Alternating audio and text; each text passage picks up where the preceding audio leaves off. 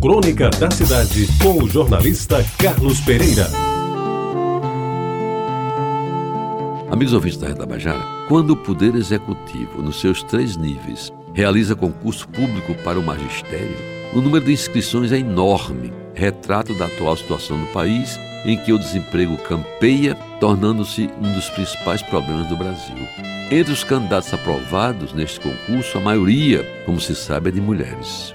O fato repete o que há muito tempo acontece na educação do nosso país, onde a maioria absoluta dos professores em sala de aula, sobretudo no ensino fundamental, é constituída de mulheres, o que de certo modo mantém uma tradição secular no Brasil. O sexo feminino sempre predominou no ensino nacional, seja na escola pública, seja na escola particular. Eu acompanhei de perto, quando fui secretário da Educação do Estado, o exercício da profissão das concursadas depois de nomeadas. E em grande número elas chegavam com o coração pulsante da vocação que chama plena de conhecimentos, buscando atualizar-se e melhorar o currículo ao sair da faculdade com o ideal de exercer a profissão sagrada, a de ensinar, o sonho de ser professora. E com que se deparavam não apenas aquelas que começavam a trabalhar, mas quase todas as que morejam na escola pública. Dificuldade de acesso, ambiente depredado, medo estampado pela violência dos arredores da escola, falta de segurança para ela própria na sala de aula, pois há infratores a serviço do crime até em lugares em que deveriam ser sagrados, como nos ambientes em que se ensina a ler. Tem de enfrentar também a falta de cadernos, de livros e outros materiais requisitados para o aprendizado, além das dificuldades das crianças, jovens e adultos que chegam cansados, depauperados e às vezes até famintos. Tudo isso acrescentado às questões salariais, sempre presentes na vida das professoras. A baixa remuneração é uma preocupação permanente, que tem de conviver com a preocupação de dar boas aulas e colaborar com as despesas de manutenção da família, quando essa responsabilidade não lhe é totalmente afeta, como hoje em dia já acontece em razoável quantidade. Será que os métodos de ensino que foram abordados durante o curso da faculdade estão de acordo com a realidade encontrada? Como agir ao encarar uma realidade tão dura que nenhuma faculdade ensina? Meus amigos, é dever das professoras buscar soluções para as enormes dificuldades que encontram na escola, reflexo de uma situação econômica e social perversa, ou cabe a elas somente ensinar o conteúdo programático exigido em cada disciplina?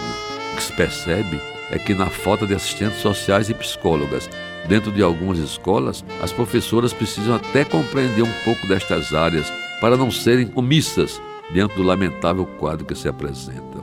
Será que isso é justo?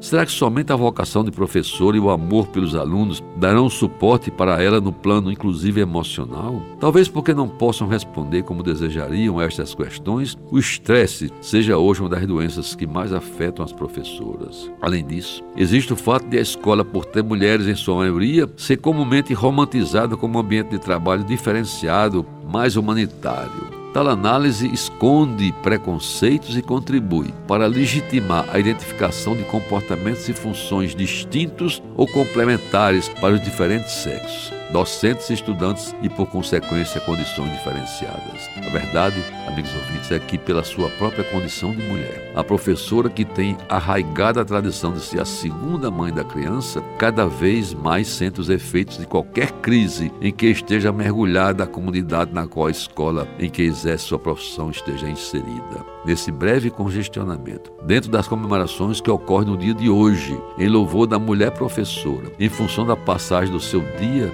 hoje é o dia do professor, quero também prestar minha homenagem a todas aquelas que foram minhas professoras nas mais diversas fases da minha vida e principalmente parabenizar as heróicas professoras que enfrentam a todo tipo de adversidade para realizar a vocação escolhida que foi tão sonhada durante toda a sua vida. Parabéns aos professores neste 15 de outubro.